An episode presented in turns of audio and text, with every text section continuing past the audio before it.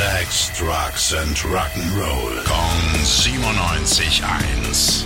Rock News. Letzten Monat hat Kiss ihr allerletztes Konzert, ihre Abschiedstour gespielt und jetzt geht's für Gene Simmons direkt weiter. Mit seiner Soloband geht sie nämlich im April aufs Summer Breeze Festival in Sao Paulo in Brasilien.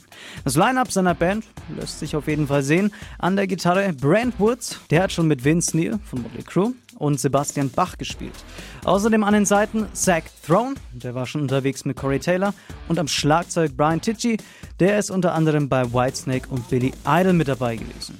Und Fans der Band warten bereits sehnsüchtig auf einen neuen Gig, denn seit über sechs Jahren stand die Band nicht mehr auf der Bühne. Es warten hat langsam ein Ende. Am 26. April ist es soweit. Mark the date, the Gene Simmons Band, Summer Breeze Festival in Sao Paulo, 26. April. Rock News. Sex, Drugs and Rock'n'Roll. Kong 97.1. Frankens Classic Rocksender.